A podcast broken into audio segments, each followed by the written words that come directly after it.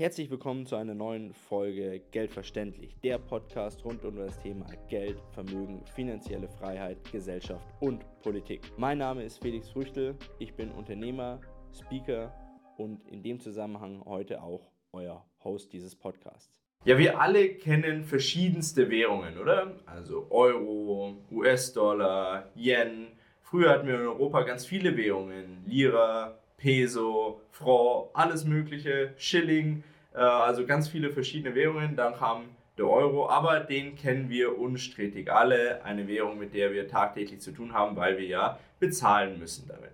So, und heute wollen wir uns mal anschauen, weil die ganze Welt über digitale Währungen spricht, ob digitale Währungen denn tatsächlich realistisch sind, was das überhaupt ist und wo ich so da die Vor- und Nachteile sehe, weil es werden uns immer viele Vorteile verkauft, aber ein paar Nachteile, die meiner Meinung nach sehr gravierend sind, die werden uns eben nicht verkauft. Und das habe ich in diesem Video auch mal mit reingebracht. Wie bin ich auf das Video gekommen? Weil ich die Frage gestellt bekommen habe, oder beziehungsweise das war keine Frage, sondern mehr so eine lapidare Aussage unter einem Video, äh, bald kommt eh digitaler Euro, dann ist nichts mehr wert. So, okay, das haben wir mal so hingenommen und das schauen wir uns heute mal an ob das denn wirklich so ist. Also haben wir diese lapidare Aussage mal genommen und geschaut, wie schaut es denn aus, wenn wir wirklich einen digitalen Euro zum Beispiel bekommen. Ja, fangen wir mal an. Warum sind denn Währungen überhaupt entstanden? Also der Mensch hat ja nicht von jeher, aber seit, seit einigen tausend Jahren, man weiß nicht so genau, wann das begonnen hat, diese Tauschkultur, aber es ist schon einige tausend, vielleicht auch zehntausende Jahre her, dass ähm, Menschen untereinander getauscht haben und dann auch irgendwie in gewisser Weise Handel betrieben haben.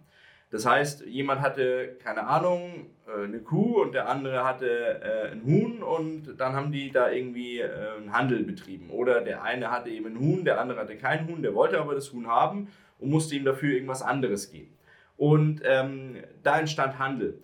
Und relativ schnell hat sich rauskristallisiert in verschiedensten Kulturen und auch schon in Kulturen vor tausenden von Jahren, dass Gold so eine gewisse Tauschkraft hat und auch eine gewisse Faszination.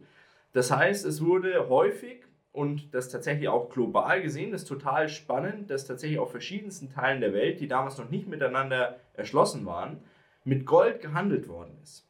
Da gab es auch so Nationen, die auch mit Muscheln gehandelt haben tatsächlich, also das ist auch schon äh, belegt worden. Aber häufig war es tatsächlich Gold.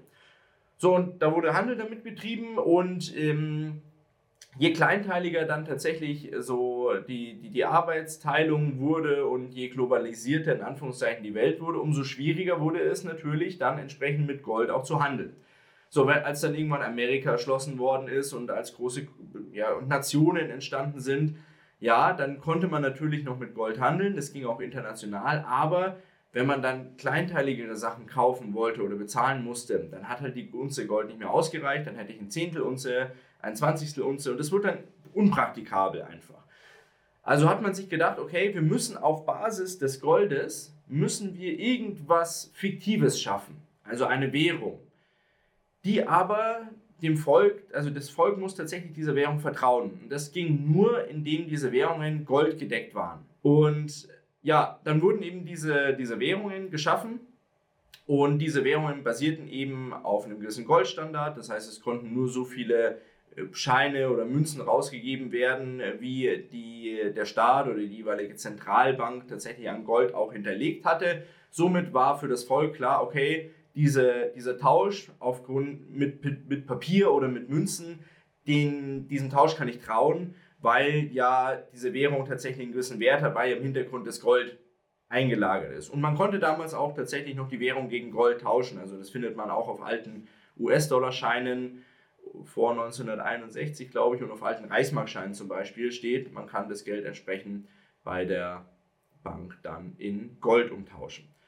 So, also war das, die Währungen, die entstanden sind, waren nichts anderes als praktikable Mittel zum Zweck, um entsprechend Handel betreiben zu, zu können und Handel deutlich schneller betreiben zu können und ohne jetzt da entsprechend irgendwie Aufwendungen tätigen zu müssen, ist das Gold echt, wie viel ist das, sonst wie, sondern man hatte einen Schein, der hatte einen Nominalwert und damit konnte getauscht und gehandelt werden.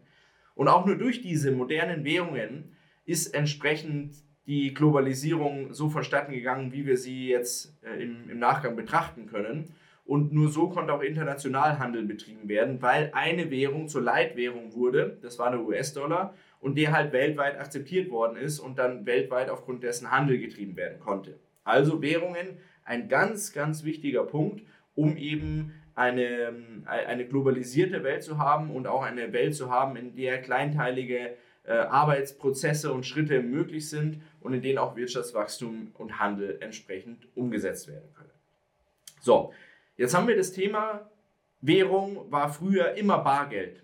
Also das waren Scheine und das waren Münzen. Und auch wir kennen alle Bargeld. Und dieses Bargeld, das haben wir tagtäglich im Gebrauch und damit zahlen wir immer weniger tatsächlich, aber wir zahlen damit noch ganz häufig Münzen und, und Scheine. Und auf dessen Grundlage wurde auch ganz, ganz viel Handel tatsächlich betrieben. Aber man hat natürlich gemerkt dann irgendwann, dass auch das umständlich wird. Also wenn ich große Transaktionen vollführen möchte, wenn ich große Investitionen anschaffen möchte, dann kann ich das schlecht mit Bargeld machen, weil das sind unfassbare Volumina, die da eingenommen werden. Also wenn ich eine Maschine erwerben möchte, Grundstücke erwerben möchte, Rechte oder sonst irgendwas, dann habe ich entsprechend das Problem, mit Bargeld wird das Ganze ziemlich schwierig.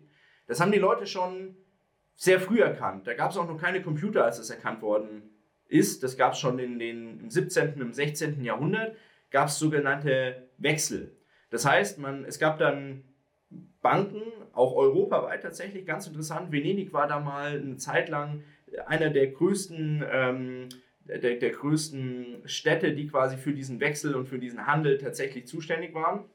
Wurden also Waren über Zollfreilager, so haben die sich damals entwickelt, ähm, zur Station nach Venedig zum Beispiel geleitet, wo dann einmalig Zoll erhoben worden ist und dort dann entsprechend auch gezahlt worden ist. Und dann gab es Banken entsprechend, die Wechsel akzeptiert haben. Also die dann auf der einen Seite hat man einen Beleg gehabt, okay, die Bank bestätigt, die, eine, die eigene Hausbank bestätigt, dass dieser Wechsel, keine Ahnung, 20.000 äh, Euro oder sonst irgendwas wert ist und die andere Bank akzeptiert den Wechsel der Hausbank und so konnte man Geschäfte machen, ohne dass Bargeld transferiert werden musste, sondern allein aufgrund von Wechsel und aufgrund von Schuldverschreibungen dann im Endeffekt. Dann gab es in den 50er, 60er, 70er Jahren dann auch für Privatpersonen die Möglichkeit, mit Schecks entsprechend zu zahlen. So, man hat bei der Bank einen Scheck sich geholt und diesen Scheck konnte man dann irgendwo anders einlösen. Der wurde akzeptiert.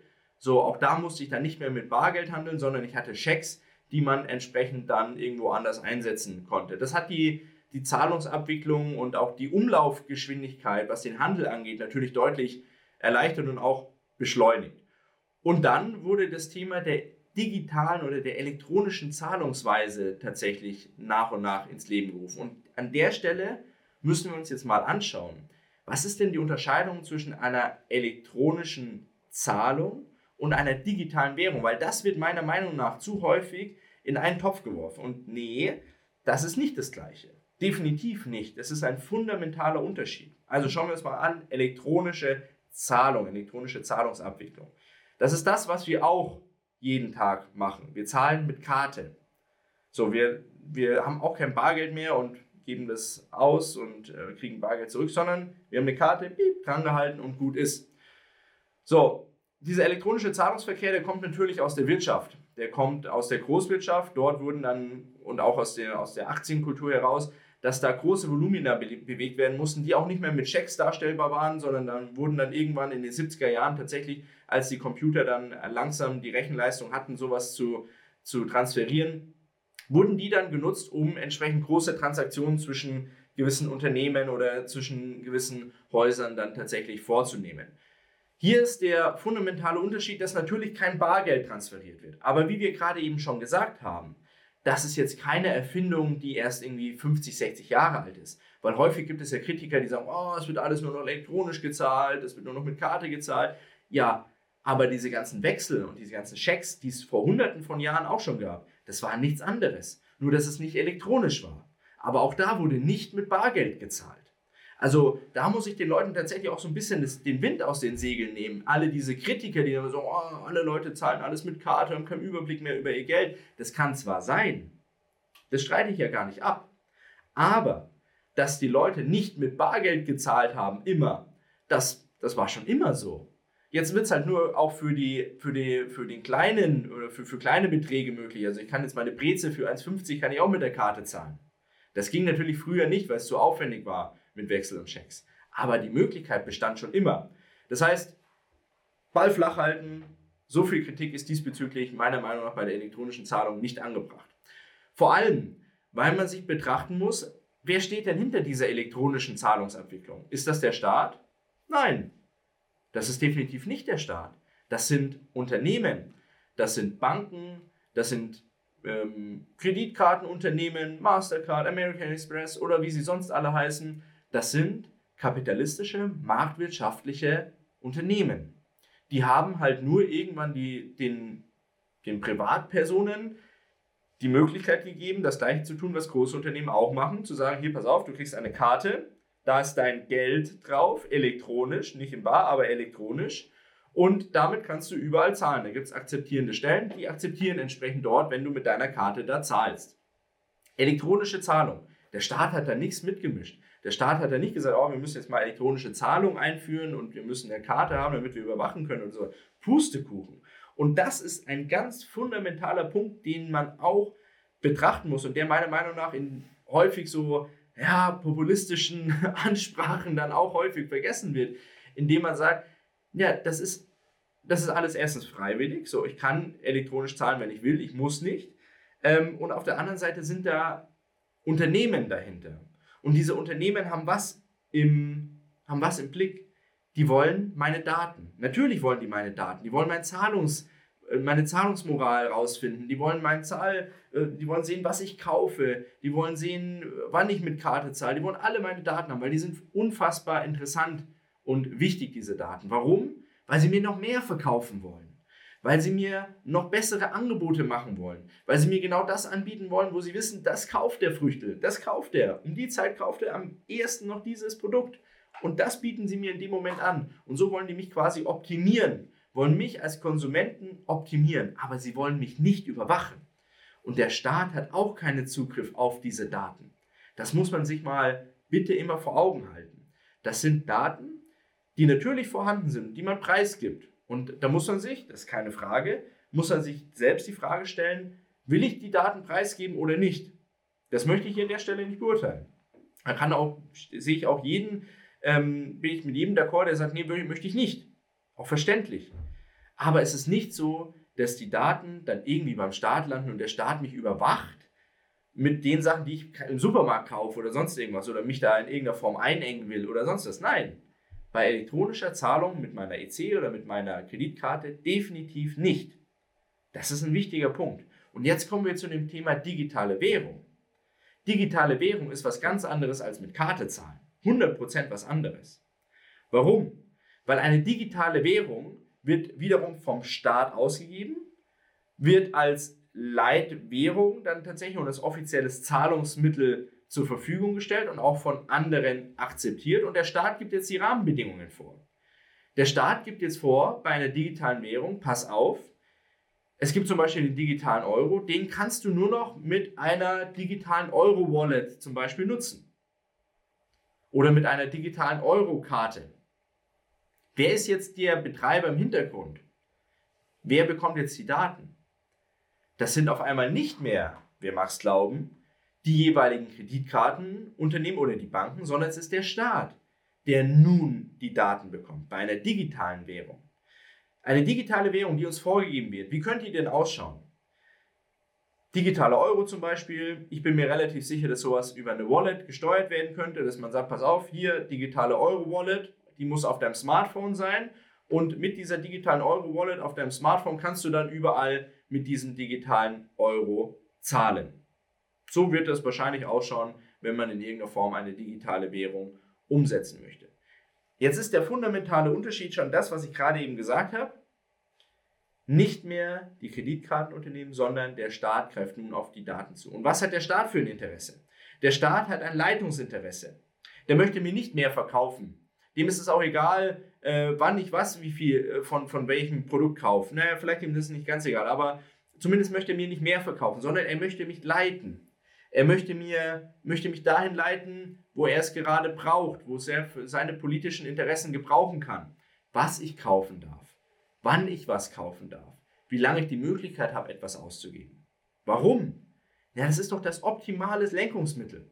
Ich habe nun eine digitale Währung, die von Seiten des Staates zur Verfügung gestellt wird und bei der ich von Seiten des Staates ja auch jederzeit einschreiten könnte und sagen könnte, pass auf, von dieser digitalen Währung darfst du maximal 20% für Diesel ausgeben.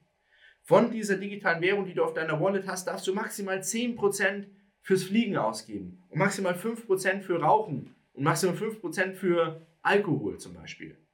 So, das heißt, da gibt es eine gewisse Lenkungsfunktion, die es so bei dem elektronischen Zahlungsverkehr heute mit der Karte nicht gibt. Da kann ich mir kaufen, was ich will. Und wenn ich 100 Liter Sprit verballer, dann verballer ich 100 Liter Sprit. Und wenn ich mir 200 Liter, keine Ahnung, kolumbianischen Rum kaufe, dann kann ich mir den auch kaufen. Das ist vollkommen Banane. Das interessiert die Kreditkartengesellschaft nicht und die schränkt mich da auch nicht ein. Aber bei einer digitalen Währung, die vom Staat zur Verfügung gestellt wird, gäbe es immer die Möglichkeit, dass der Staat auch einschränkt, für was ich diese digitale Währung ausgeben darf. Und dass eben dann auch ein Riegel davor geschoben wird, okay, du hast zu viel von dem digitalen Euro schon in Alkohol investiert, jetzt kannst du eben damit kein Alkohol mehr kaufen, erst im nächsten Monat. Oder dass eine Währung auch abläuft, das ist in China zum Beispiel so. Da gibt es ja schon den digitalen Yen und ähm, da gab es auch schon eine, Test, äh, eine Testreihe mit Millionen von Leuten, die, die diese Wallet da auch schon haben. Und bei denen ist es so, der läuft ab irgendwann. Das heißt, du kannst nicht sparen. Irgendwann zum Jahresende oder zum Quartalsende muss das Geld tatsächlich ausgegeben sein, sonst verfällt es. Das heißt, jeder würde das Geld ausgeben, weil bevor das verfällt, gebe ich es lieber noch aus. Warum will das der Staat? Soll jetzt, also meine, meine persönliche Meinung, einmal, um natürlich die Wirtschaft anzukurbeln. Ich kann genau planen, wann welches Geld in die Wirtschaft läuft. Und ich kann genau planen, wann welches Geld in welchen Wirtschaftszweig läuft. Und wie ich den fördern kann. Was aktuell nicht möglich ist, weil wenn ich den Leuten sage, ihr müsst eine Wärmepumpe kaufen und die Leute einfach keine Wärmepumpen kaufen, weil sie darauf keinen Bock haben, dann kann ich damit nicht kalkulieren. Wenn ich aber sage, pass auf, du musst einen gewissen Teil deines Geldes entsprechend, kannst du nur für Wärmepumpen ausgeben, dann kann ich das 100% skalieren und auch entsprechend planen.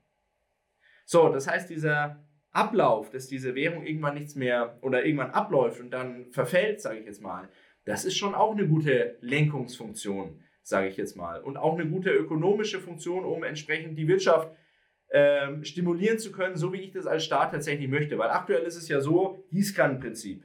Ich packe Gelder mit dem Förderprogramm rein, zack, Hälfte davon landet irgendwo, wo sie nicht landen soll und die andere Hälfte landet irgendwann in der Wirtschaft.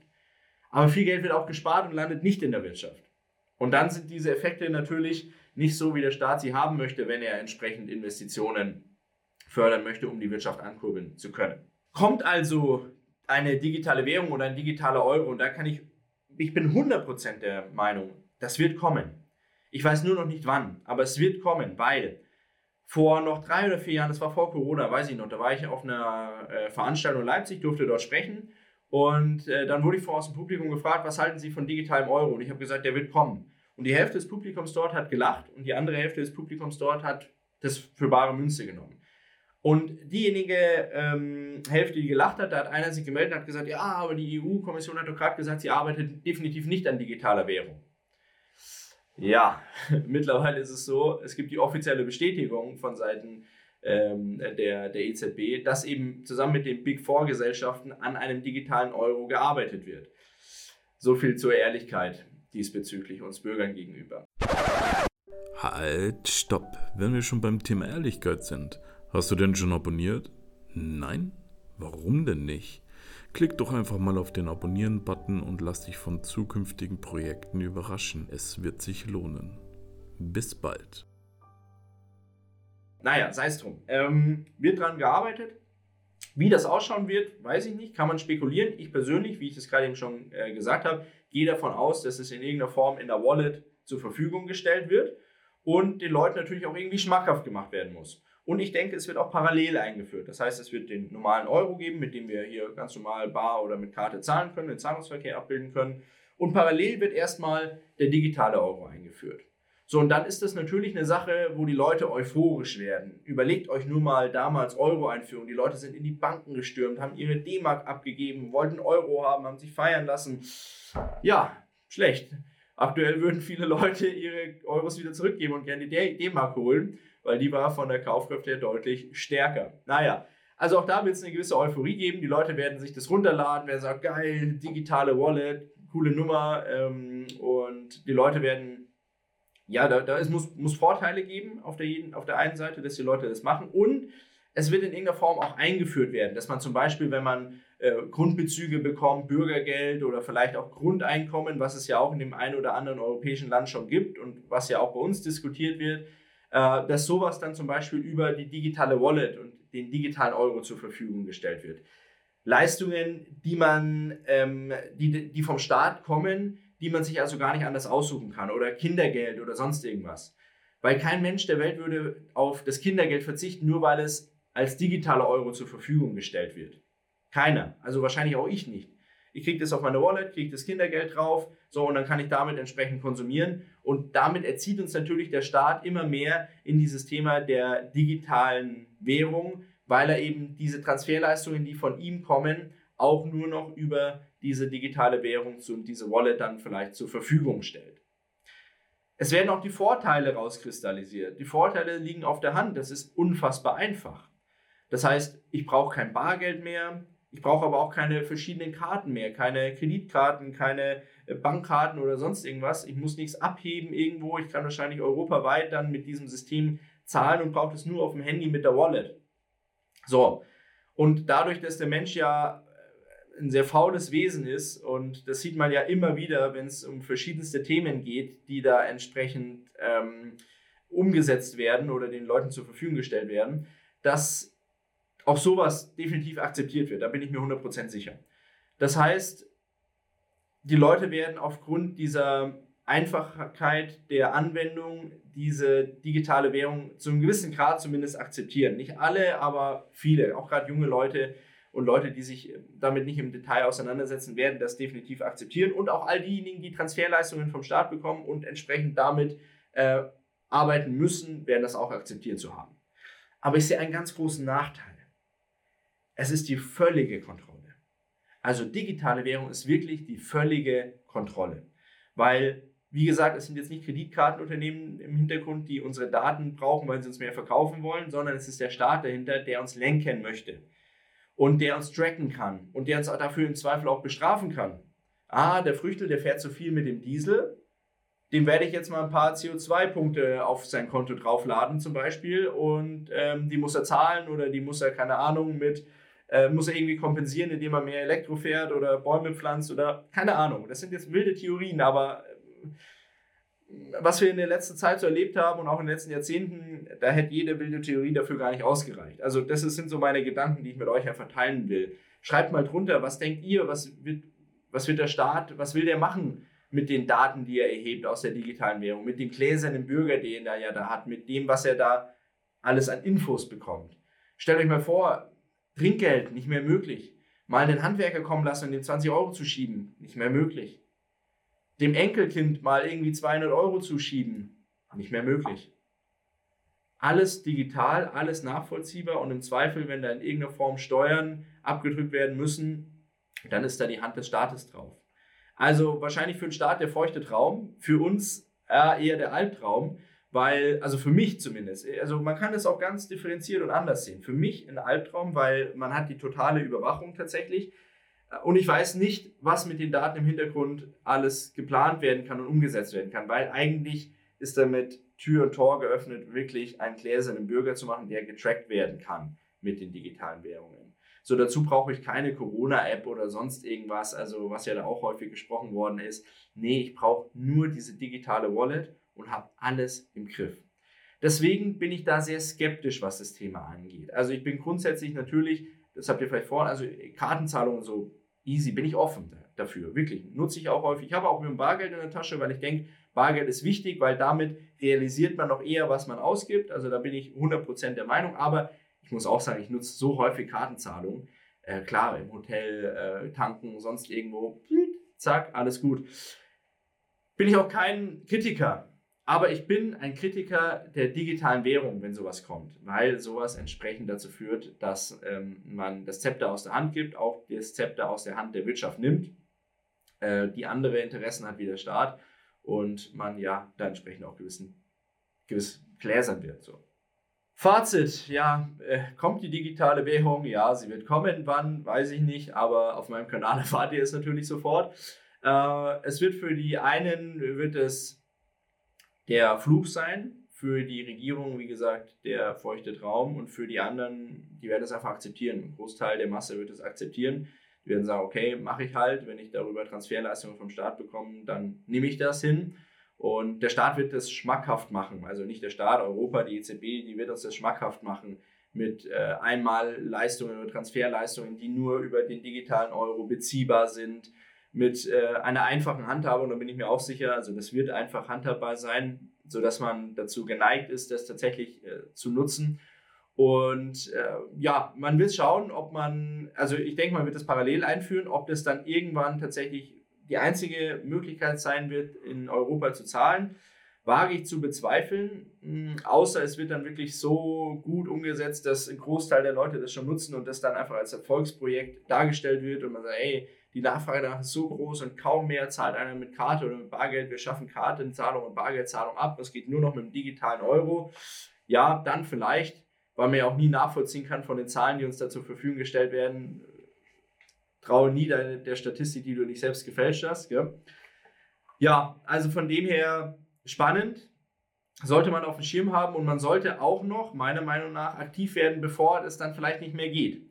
Also wenn man sich zum Beispiel überlegen möchte, äh, irgendwie äh, zu investieren, e-, Edelmetalle, Immobilieninvest oder sonstiges zu machen oder auch Geld zwischen Generationen dann tatsächlich äh, zu vererben oder verschenken, zur Verfügung zu stellen, dann ist es meiner Meinung nach äh, zwingend notwendig, dass man sich damit, damit beschäftigt, bevor tatsächlich dann äh, sowas umgesetzt wird, weil danach werden, werden die Gestaltungsmöglichkeiten deutlich geringer, weil einfach alles gläsern ist und ich bin für jeden Schritt, den ich mache, der ist nachvollziehbar. Das geht dann heute noch deutlich einfacher. Man hat deutlich mehr Möglichkeiten und irgendwann werden die einfach nicht mehr da sein und dann wird man sich in den Allerwertesten beißen, dass man die Möglichkeiten, die Chancen aber nicht genutzt hat. In dem Sinne, ich hoffe, dass es euch wieder gefallen hat. Schön, dass ihr mit dabei wart. An der Stelle gerne liken, teilen, verbreiten, damit all diejenigen Leute die Informationen bekommen, die finanzielle Bildung verdient haben. Und ähm, ich wünsche euch eine schöne Restwoche. Ich hoffe, dass es wieder spannend war. Euer Felix, macht es gut und bis zum nächsten Mal.